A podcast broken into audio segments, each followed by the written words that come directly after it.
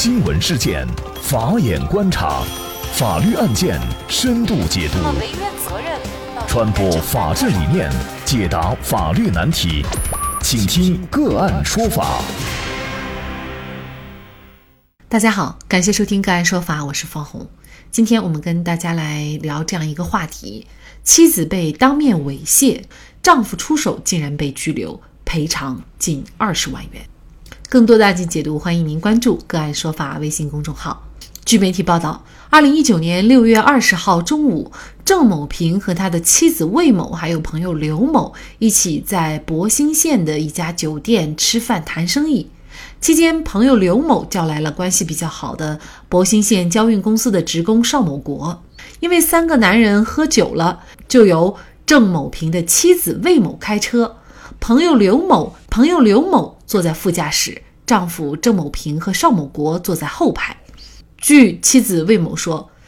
邵某国一直碰她胸，她当时以为是他不小心碰了自己，就没有在意。没有想到对方一直摸，魏某就扇了她一巴掌。她老公看到了。博兴县人民检察院审查查明，二零一九年六月二十号下午十四点左右，魏某开车带三人离开，邵某国在车内对魏某实施猥亵。丈夫郑某平见状，因气愤，先是扇了邵某国的两巴掌，随后又用左脚踹了邵某国右腿。停车以后，郑某平将邵某国从车上拽下，并踢了他的左腿。后经法医鉴定，右胫骨远端粉碎性骨折，轻伤一级。记者注意到，在证人证言中，邵某国对于猥亵事实只是称在车上自己拍魏某的肩膀，推荐他去做脸。郑某平的女儿说，事情发生以后，父亲郑某平也赔礼道歉了，他们家人也都以为事情已经过去了。但是不久以后，邵某国称自己当天被打致骨折，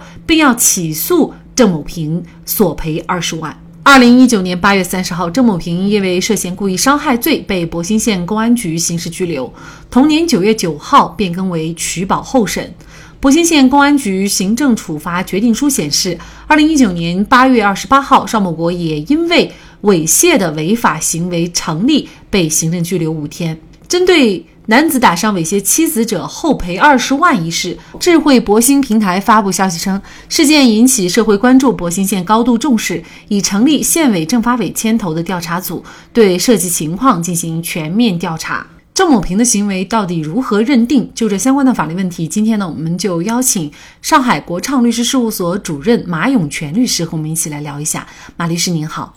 哎，你好，嗯，非常感谢马律师啊。应该说呀，当郑某平发现自己的老婆被摸胸，他的这种反应是非常正常的。如果是说发现自己老婆被性侵，还强忍着报警施害。而对于施害人邵某国不进行任何的这种制止，甚至是教训，那我们可能大众会觉得比较窝囊。但是呢，这个案件当中，邵某平呢却因为故意伤害罪被刑事拘留了。您觉得他的行为构成犯？我认为啊，根据刑法的相关规定，郑某平的行为应当构成正当防卫。呃，是这样的，我们判断一个行为它是不是构成正当防卫，那么我们要看。相关的法律规定，正当防卫的条件是什么？刑法第二十条规定，为了使国家公共利益本人或者他人的人身、财产和其他权利免受正在进行的不法侵害，而采取的制止不法侵害的行为，对不法侵害人造成损害的，属于正当防卫，不负刑事责任；正当防卫超明显超过必要限度，造成重大损害的，应当负刑事责任，但是应当减轻或者免除处罚。正当防卫必须是。针对正在进行的不法侵害，我们看郑某平的他的在后面的一个行为啊，他把邵某国从车下拉下来以后，他又这个踢了邵某国的一个左腿。这个行为呢，我们来看，他已经不是针对正在进行的不法侵害，也就是说，郑某平后半段的这个行为，他是不属于正当防卫的。这个邵某国他。这个在猥亵这个魏某的时候，那么郑某平就是魏某的丈夫郑某平，他这个行为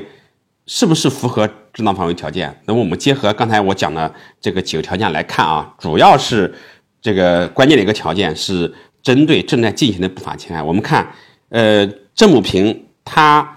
在邵某国正在猥亵这个他的妻子的时候，那么这个时候他采取哪些行为呢？他扇了他两巴掌，然后又踢了这个邵某国的右腿。我们认为这个行为是他在阻止正在进行的一个不法侵害，而且呢，从造成的后果来说啊，也没有造成这个邵某国重伤啊或者死亡的这样的后果。我们认为，呃，他是针对正在进行的不法侵害，而是制止这个不法侵害。也只是仅仅造成轻伤的后果，所以我们根据正当防卫的条件呢，郑某国的郑某平的行为啊，他是构成正当防卫的。但是呢，我们会看到最后呢，这个邵某国他的这个伤情呢是右胫骨远端粉碎性骨折，也就是轻伤一级，所以呢，公安机关对他进行了一个刑事拘留啊。那么也就是说，他在车上的这种行为，我们看成是正当防卫的话，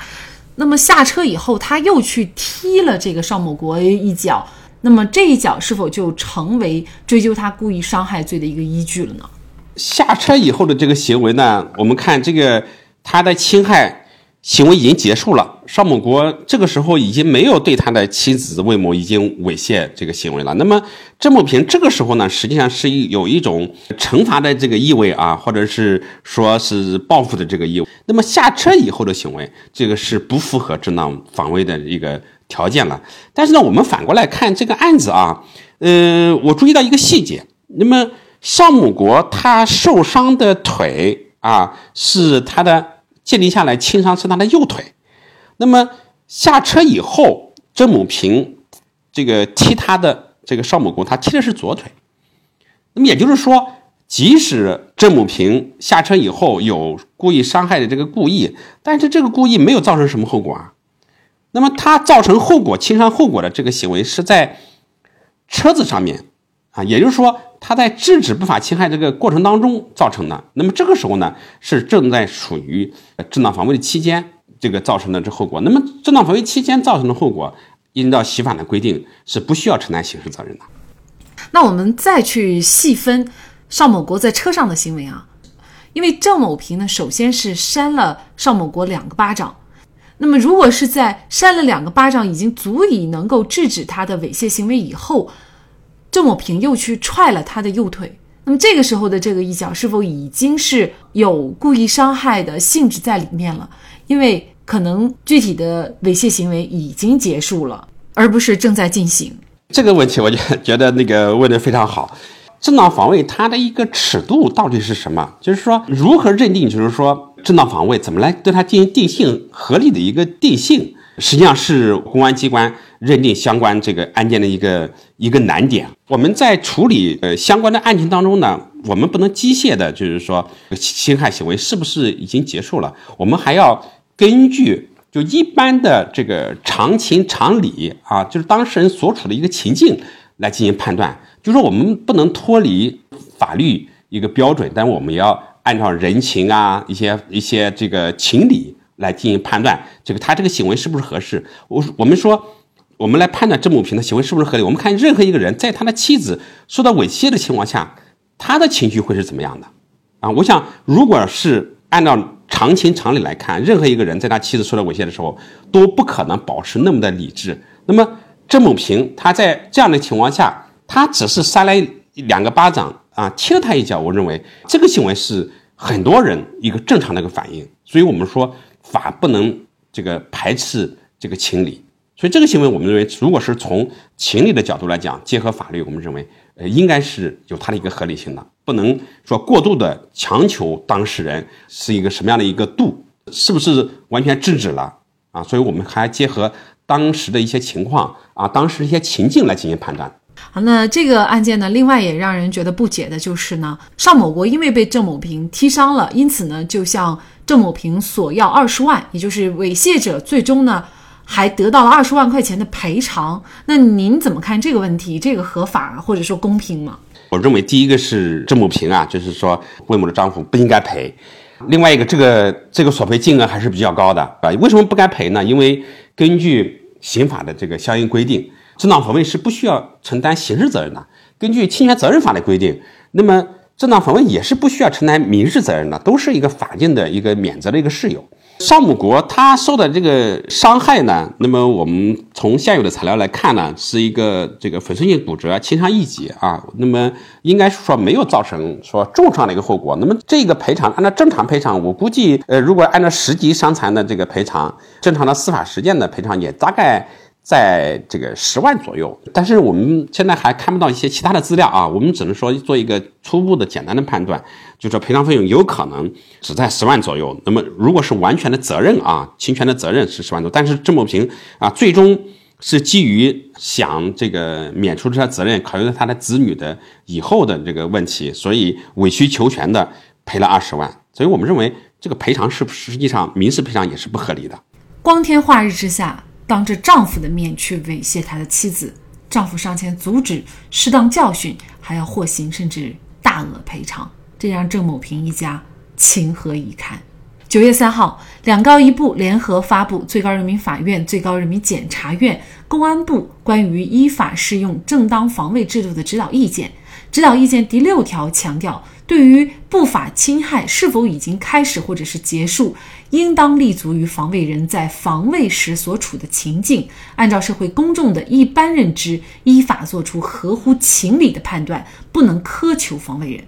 实践当中，个别案件存在和稀泥、各打五十大板的现象，只要造成对方轻伤以上后果的，就各自按犯罪处理，模糊了正和不正之间的界限，应当予以纠正。那么，这个司法解释是否会对于法院大胆积极适用正当防卫有很积极的作用呢？呃，确实是这样的。就是说，最近啊，除了郑某平案件之外啊，湖湖南永州的一个案件呢，发生一个案件，也和这个案子非常类似。那么，我想简单的说一下，吴某因为踹伤、猥亵自己女友雷女友的雷某啊，结果反而自己啊涉嫌故意伤害被刑事拘留。那么，经媒体报道以后呢，呃，最终永州公安局撤销了案件。那么永州公安机关他的一个表态，我认为这个很具有一些代一定的代表性啊。那么他是这样说的：他说此前对这个男生的胡某的拘留啊，他说显示出基层执法有相对机械性，不代表警方错了，只是对法律的理解和认识不同。那么我们认为这个呢，充分说明了这基层执法啊，就是他的一个困境。我们正当防卫的虽然有刑法第二十条有个规定，但是这些规定呢，还是有一些。原则性还是有点笼统，具体怎么来适用，实际上法律上是具有一定的空白的。指导意见正是回应了社会的关切啊，对于准确的理解和适用正当防卫，我们认为是非常有重要的一个意义的。有了这样的一个规定之后呢，那么我们的基层公安机关也好，或者是法院在执法当中就有一个尺度，而且呢，这个司法解释规定的一些原则啊，要保护。正当防卫人使正当防卫作为一个与不法行为做斗争的一个法律武器，彰显依法保护防卫者优先保护的一个法律理念。所以说，我们说这个法律规定真的是来的是是非常及时。当防卫者和不法侵害者的人权保护存在冲突的时候，那么利益的保护的天平应该更倾向于防卫者。那么这样的规定呢，既合乎国法。啊，也合乎天理人情啊！有了这样的规定以后，我们的以后的就是公民更加敢于拿起正当防卫的这个武器，这样的荒唐的事情不再会发生了，而避免啊像这个郑某平一样，最终委曲求全的呃去求对方去谅解赔偿对方这个漫天要价啊，让这个猥亵妻子的不法侵害人自己受益，这样的一个处理啊，让老百姓啊心理上也是难以进行接受的。据目前的最新通报，在案件的办理过程当中，双方经过协商自愿达成和解协议。检察机关经审查、综合考虑案件情节，依法对郑某某作出了相对不起诉的决定。经调查组和双方当事人核实，双方对和解事项无异议。尽管官方对于郑某平做出了不起诉的决定，但是对于郑某平的行为到底如何认定，事实上还是不够清楚的。对于郑某平的行为，到底是构成了正当防卫，还是已经涉嫌故意伤害？因为和解而不起诉，显然我们大众还不能够通过这样的一个通报来明确具体的信息。侵权人反而受法律的保护，而受害人倒成了法律惩罚的对象。这确实不仅模糊了对和错、是与非的概念，更打击了法律和司法的权威。因此，司法机关在适用正当防卫的时候，除了能够准确的适用法律，也该深知法治要符合常识、常理和常情。好，在这里再一次感谢上海国畅律师事务所主任马有全律师。那么，大家如果想获得我们节目的图文资料，欢迎您关注“个案说法”的微信公众号，在历史消息当中就可以找到这期节目的全部图文资料。那么，大家在生活工作当中遇到一些法律问题呢，也欢迎大家向我们进行咨询。您可以添加幺五九七四八二七四六七这部手机号码的微信号，就可以找到我们。他们都非常的资深、专业和负责任。感谢您的收听，我们下期节目再见。